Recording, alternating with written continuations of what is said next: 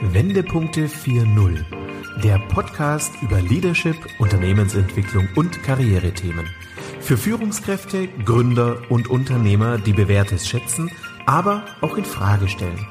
Denken Sie mit uns quer, perspektivisch, aber vor allem in Lösungen. Herzlich willkommen zu unserem Podcast Wendepunkte 4.0 Leadership neu gedacht. Mein Name ist Corinna Pomorening und ich begrüße heute ganz herzlich Inken Giro. Hallo Inken, grüß dich. Hallo Corinna.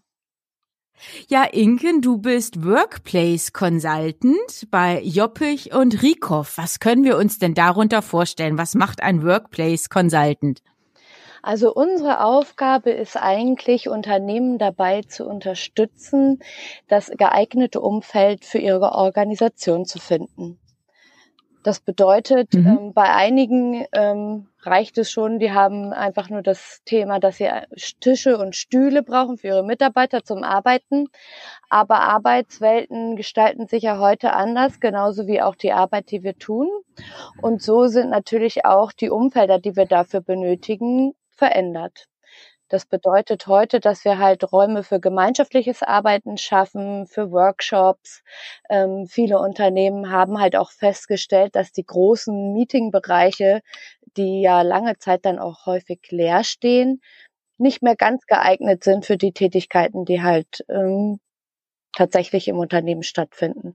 Und da äh, gehen wir in die Unternehmen rein und erarbeiten zusammen mit den Mitarbeitern oder halt einem bestimmten Teil der Belegschaft. Manchmal ist es halt auch nur die Management-Ebene gezielt, was genau für diese Organisation die perfekt geeigneten Räume sind, was tatsächlich benötigt wird und natürlich auch immer mit dem Hinblick auf Zukunft, dass wir da auch möglichst in der ähm, Gestaltung flexibel bleiben für das Unternehmen.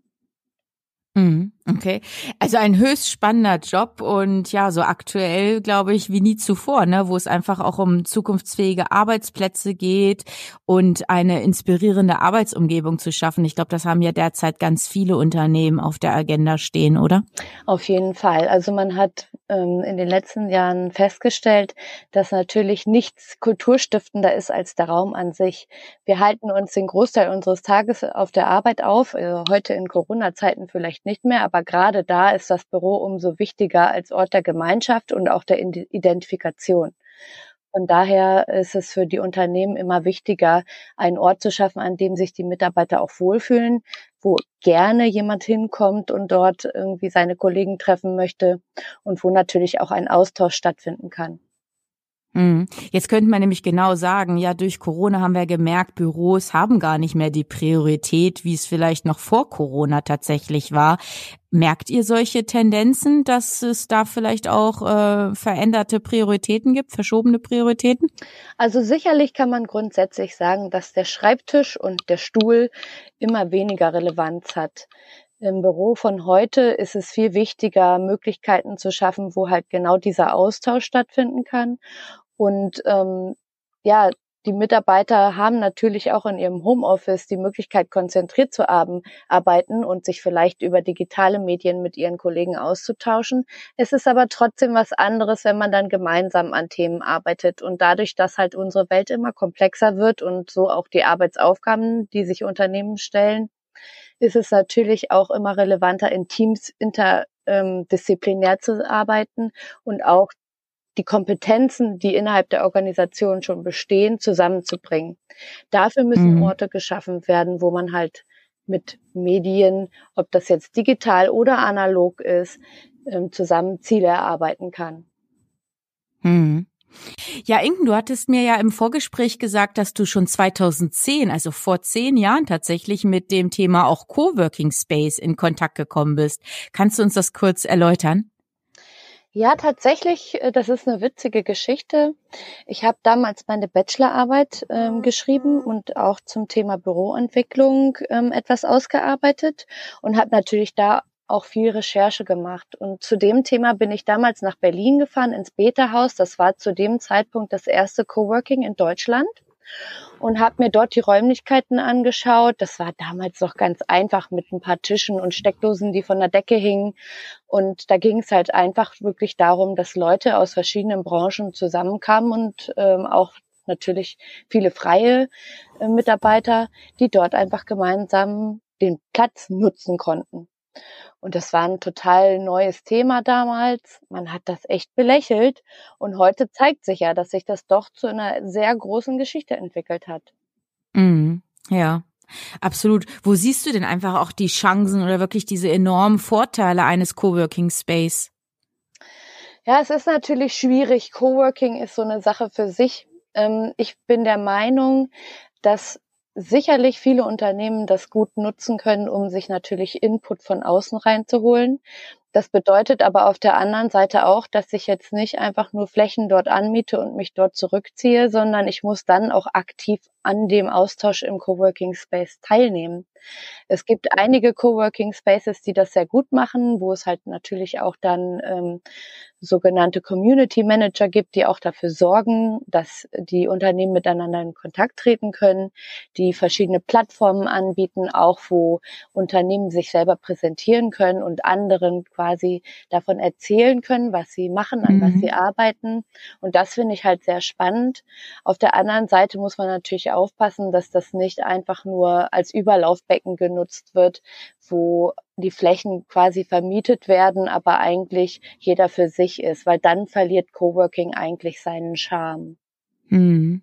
Was nimmst du denn von dieser Grundidee eines Coworking Space für deine Arbeit auch mit? Was sind so die Adaptionen für dich?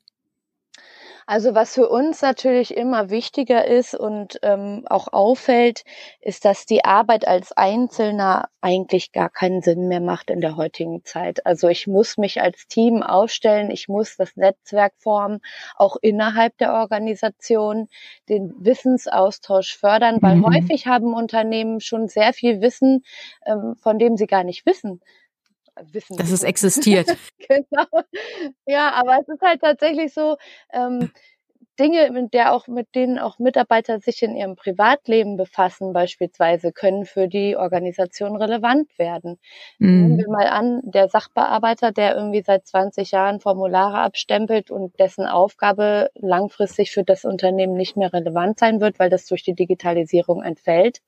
Vielleicht hat der aber in seinem Privatleben ein Hobby, was ihm äh, bestimmte Kompetenzen zubringt, die für das Unternehmen an anderer Stelle total wirksam sein können. Mhm. Und ähm, da ist es natürlich gerade spannend, dass der Einzelne, also dass der, Indiv der individuelle Mensch an sich und seine mhm. persönlichen Interessen immer mehr auch Einzug in den Organisationen halten und immer mehr wirklich geguckt wird, auch von den HR-Abteilungen. Nicht nur die Checkliste abgekreuzt wird, aha, hat der Kandidat die entsprechenden fünf Jahre Berufserfahrung in dem Feld, was ähm, belegt werden soll, sondern auch da immer mehr der Trend dahin geht, zu fragen, hey, was ist denn deine Motivation und deine Idee? Warum möchtest du für uns arbeiten? What's your why? Quasi. Mm. Und ähm, das mhm. beschäftigt natürlich gerade meine Generation total, ähm, auch sich selber mit seinen eigenen Ideen und Gedanken irgendwo einbringen zu wollen. Und ich glaube, das ist ein Teil, der im Coworking schon sehr früh Einzug gehalten hat, dass man sich auch selber darstellen konnte, dass jeder halt mit seinen eigenen Interessen explizit da andocken konnte, wo er sich auch gehört fühlt, unabhängig von dem, was man als Profession macht. Hm. Ja, du beschreibst ja auch, dass es ähm, diese gewissen Wechselwirkungen einfach gibt zwischen Mensch und Raum. Und auf der einen Seite streben wir nach Individualität, ne? wir wollen uns irgendwie selbst verwirklichen, aber dann haben wir auf der anderen Seite wirklich so einen ganz starken Drang auch irgendwie einer Community anzugehören ähm, und gemeinsam auch tatsächlich ja Themen zu treiben oder so wie du es ja auch gerade beschrieben hast, das Why der unter der des Unternehmens, der Organisation dann auch vielleicht gemeinschaftlich voran voranzutreiben. Und da haben natürlich Räume schon wirklich enorm Einfluss. Ja, Inken, vielleicht auch jetzt nochmal so die konkrete Frage, wie gehen denn die Menschen, Mitarbeiter oder auch Führungskräfte damit um, wenn ihr jetzt tatsächlich auch so neue Räume geschaffen habt? Ähm, stößt das auch direkt gleich auf positive Energie, auf Zustimmung oder stellt ihr auch fest, dass es manchmal eine gewisse Ablehnung dann auch erfährt? Wie sind deine Erfahrungen?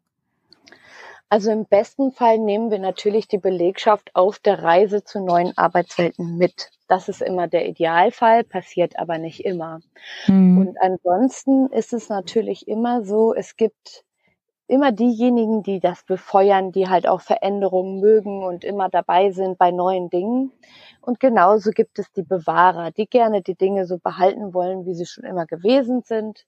Mhm. Aber das ist natürlich langfristig immer nicht möglich. Was ähm, wir tatsächlich als Fokus immer sehr schön finden, ist mit dem Thema Flexibilität zu spielen und so auch der Belegschaft im Nachhinein immer die Möglichkeit zu geben, ihre Räume anzupassen an das, was sie tatsächlich tun möchten. Also möglichst ähm, das Setting in den Räumen so zu bauen, dass die Mitarbeiter auch selber nochmal was ähm, umbauen oder adjusten können.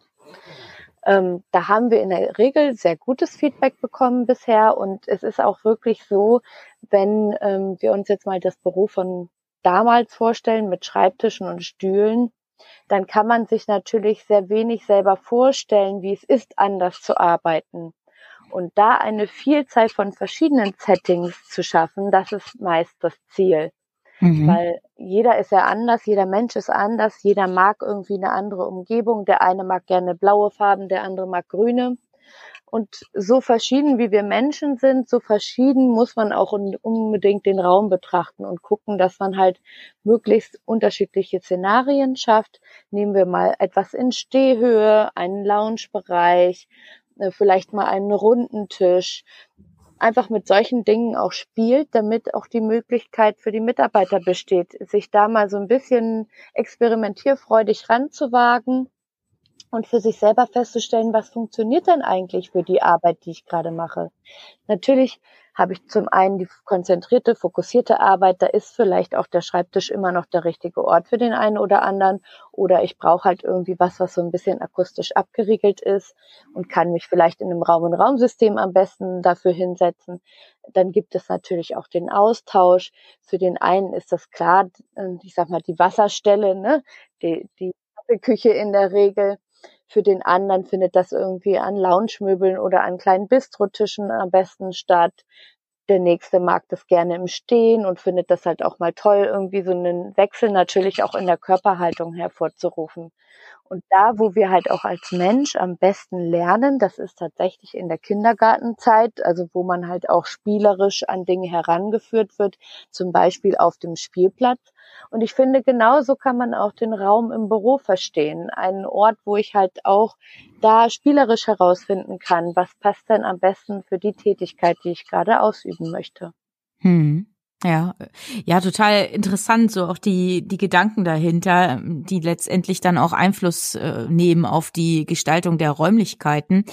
Du hast eben gerade so einen Punkt angesprochen, die Kaffeeküche oder früher waren es ja die Sozialräume, die mhm. eigentlich, ich sag mal so in den 90ern, 2000er Jahren so ein bisschen auch an Bedeutung verloren haben und jetzt aber auch vielleicht, ich sag mal, neuen Hype gerade erleben. Ne? Also viele Unternehmen versuchen ja ganz bewusst auch so äh, Coffee-Ecken, ne? Also ja, ob das jetzt die äh, gemeinsame Mittagsküche ist, wo man sich trifft und auch so einen, einen lockeren, informellen Austausch dann auch durchführt.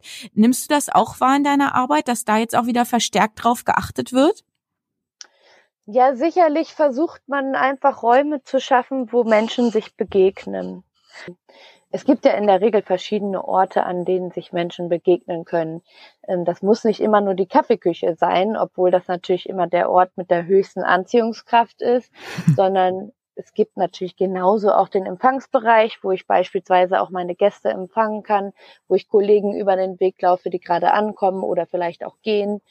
Und genauso gibt es halt dann auch noch andere Servicestationen, wie zum Beispiel den IT-Support, wo jeder Mitarbeiter mal früher oder später mit seinem Gerät hinlaufen muss hm, und dabei vielleicht auch anderen über den Weg läuft. Hm. Inke, wenn wir vielleicht auch so einen Blick in die Zukunft werfen, was sind denn da so deine Einschätzungen? Wie wird sich noch äh, die zukünftige Arbeitswelt verändern, jetzt mit dem Fokus der Büroräumlichkeiten? Was ist da so deine Wahrnehmung oder deine Experteneinschätzung? Also wir nehmen natürlich jetzt gerade durch Corona bedingt einen extremen Wandel nochmal wahr. Ne? Mhm. Ähm, es ist ja so, dass viele Unternehmen jetzt Dinge, die sie lange nicht für möglich gehalten hatten, nämlich das Homeoffice, ähm, jetzt auf einmal doch irgendwie als denkbare gute Alternative sehen Und es wird ja auch von der Belegschaft großenteils gut angenommen. Mhm. Und so denke ich auch, ähm, dass wir von dieser Pandemie sicherlich noch lange irgendwie was haben. Ich meine, frühestens wenn der Impfstoff da ist, wird sich das ja vielleicht einigermaßen normalisieren, aber bis dahin geht ja noch einige Zeit ins Land. Und ich glaube, dass sich dieses Thema Homeoffice oder Remote Working bis dahin auch in den Unternehmen sehr gut etablieren wird. Nun ist es natürlich so, ähm, als Organisation habe ich halt immer das gleiche Thema wie auch alle anderen Mitbewerber auch. Wir haben immer noch Fachkräftemangel und auch wenn jetzt bedingt durch Corona viele Entlassungen stattfinden und Arbeitskräfte auf den Markt gespült werden, ist es ja dennoch so, dass auch durch Digitalisierung immer mehr Positionen äh, einfach nicht mehr gebraucht werden und die Leute irgendwie anders ähm, sich in den Arbeitsmarkt werfen müssen. Und da ist es halt auch für Organisationen immer wieder wichtig, okay, wie filtere ich denn raus, ähm, wer die guten Talente sind und wie binde ich die auch trotz dem, dass sie vielleicht nicht ähm, mit dem, also körperlich anwesend sind im Büro und den direkten Kontakt zu den Kollegen und den Mitarbeitern und auch der, der Führungskraft haben. Wie kann ich denn trotzdem dafür sorgen, dass diese Menschen sich irgendwie zugehörig fühlen? Und da finde ich, hat das Büro an sich jetzt eine sehr wichtige Rolle bekommen und kann halt auch als Ort der Gemeinschaft und der Identifikation ähm, wirklich sehr viel nochmal ähm, herausholen für die Organisation. Und da ist jetzt wichtig, dass die Unternehmen tatsächlich überlegen, was sind denn sinnstiftende und auch kulturbildende Räumlichkeiten. Und da gehört natürlich auch mit dazu, dass die Unternehmen sich dessen bewusst sind, wer sie sind und für welche Werte sie auch stehen. Und ich glaube, dass das tatsächlich nochmal ein wichtiges Thema wird, was uns so die nächsten Jahre begleitet. Und sich daraus natürlich auch nochmal eine ganz andere Art und Atmosphäre in den Büros ergibt. Sicherlich wohnlicher, sicherlich ähm, muss man über Services auch nachdenken, so wie man das ja auch in teilweise jetzt so ähm, Shared Living Spaces auch schon einführt, ne? Der, das Büro als Campus quasi, wo ich vielleicht in der Nähe ähm, nochmal auch Dinge bereitgestellt bekomme, die es attraktiv machen, an diesen Ort hinzukommen. Zum Beispiel habe ich da meine äh, Kindertagesstätte irgendwie mit integriert oder ich habe dort äh, eine Möglichkeit, ähm, wo irgendwie Sport oder sportliche Betätigungen stattfinden können. Ähm, ich habe dort vielleicht ein ärztliches Versorgungszentrum. Mhm. Aber all diese Services, die der Mensch ja in seinem Leben braucht, dass man die wesentlich dichter an die Büroorte andockt und dementsprechend so eine Art Campus schafft, wo der Mensch halt hinkommen möchte, weil er dort seine Dinge erledigen kann. Mhm, total spannend, ja. Ja, gibt bestimmt dann den Mehrwert. Ähm, jetzt, wenn man an Coworking Space denkt oder auch an so Campus, was du gerade angesprochen hast, das sind natürlich oftmals so die großen Konzerne oder größeren Unternehmen, die entsprechend äh, Raumkapazitäten haben. Ähm, wenn jetzt vielleicht ein Mittelständler uns zuhört oder ja einfach auch ein kleines Unternehmen, die aber auch entsprechend Büroräumlichkeiten für ihre Mitarbeiter vorhalten, was kann man denn schon im Kleinen auch verändern? Hast du da vielleicht vielleicht noch einen Tipp, den wir unseren Zuhörern mit auf den Weg geben können? Ja, also für mittelständische oder etwas kleinere Unternehmen komme ich natürlich immer wieder zu dem zurück, was ich auch anfangs gesagt habe. Ich bin persönlich der Meinung, dass wir in dieser komplexen Welt eigentlich relativ wenig als Einzelne nur noch ähm, bewirken können. Und das gilt auch für Unternehmen. Und ich glaube, wenn man gar nicht so schaut, oh, gegen wen arbeiten wir, sondern eher mit wem können wir arbeiten und können wir uns als Team irgendwie aufstellen mit unseren, ähm, mit einem anderen Unternehmen vielleicht zusammen und da als Team funktionieren und einen Mehrwert daraus schaffen. Ich glaube, das ist ganz wichtig und dann kann man sich halt auch zusammenschließen und vielleicht gemeinsam solche Dinge nutzen oder entwickeln als Räumlichkeiten. Mhm. Ähm, das kann auch, ein, darf ich dich ganz kurz unterbrechen, ja, Inken? Das kann natürlich auch einen super Schub bringen, was so das Thema Innovationsfähigkeit betrifft oder auch Wissenssharing, was du vorhin gesagt hast, wenn man sich da also auch horizontal dann ähm, austauscht, ne? dass man nicht nur in den bisherigen Silos denkt und arbeitet, sondern dass man wirklich sagt, okay, wie können wir uns hier miteinander vernetzen, wirklich branchenübergreifend. Also ein ganz interessanter Gedanke. Total, total. Es ist ja für uns auch nichts anderes. Ne? Sicherlich könnte ich jetzt hingehen und sagen, lieber Kunde, du kriegst von mir einen Stuhl und einen Tisch, aber das ist halt heute nicht mehr interessant. Und selbst wenn ich sage, ich arbeite an Konzepten für unsere Kunden, ist es dennoch so, ich brauche auch selber mein Netzwerk. Ich brauche Gewerke, wo ich weiß, das sind welche, die eine Qualität liefern oder halt auch für den Kunden entsprechend irgendwie als Ansprechpartner toll sind. Und äh, da ist es nachher gar nicht mehr wichtig, ob ich letztendlich irgendwie für den Kunden der Top-Ansprechpartner bin und alles liefern kann, sondern der Kunde muss sich ja auch irgendwie wohl aufgehoben fühlen. Mhm. Und da finde ich, ist es doch auch für alle Unternehmen genauso. Die möchten doch letztendlich, dass der Kunde zufrieden ist, dass er wiederkommt und dass er weiß, wenn er kommt zu diesem Unternehmen, dass er dann die beste Wertschöpfungskette bekommt. Mhm. Und das, finde ich, ist wirklich ein Thema, dass man da mehr darüber nachdenkt, wie kann ich übergreifend mit anderen zusammen irgendwie den besten Service liefern. Mhm. Ja, ja, also diesen Kundenfokus einfach auch nochmal genau. ja in den Mittelpunkt rücken, also kundenzentriert zu agieren. Ne? Also man könnte ja sogar dahergehen und sagen, wenn man tatsächlich so ein Projekt ähm, jetzt angeht, Räumlichkeiten verändert, nicht nur Mitarbeiter einzubeziehen, sondern auch vielleicht Kunden auch mit mit befragt, ne? Oder mit in diese Projektphasen auch dann einbezieht. Beispielsweise. Mhm. Ja, das ist natürlich, ne, wenn man mal fragt, so Mensch, wie stellt sich denn die Zusammenarbeit mit, mit uns dar und äh, was brauchen wir denn? Oder lieber Kunde, was wünschst du dir denn von uns, wenn du zu uns kommst oder so? Das ist sicherlich eine sehr spannende Frage. Und trotzdem hat natürlich, ne, worauf du vorhin ja nochmal äh, angesprochen hast, klar, ähm, kleine und mittelständische Unternehmen sitzen jetzt vielleicht auch nicht immer mitten im Zentrum der Innenstadt und haben irgendwie Services um sie rum, die sie ähm, einfach so mitnutzen können, sondern da muss man sich halt überlegen, wie kann man sich denn auch infrastrukturell vielleicht in eher ländlichen Gebieten aufstellen. Und ich glaube, gerade durch das Thema Homeoffice bekommen auch diese Regionen jetzt nochmal einen richtigen Schub und da kann richtig viel passieren.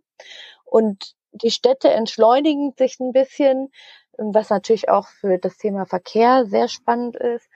Aber mhm. ich glaube, dass da äh, richtig tolle Synergien entstehen können, wenn man sich mal ein bisschen umschaut, was dann eigentlich rechts und links von einem passiert. Mm, ja, absolut.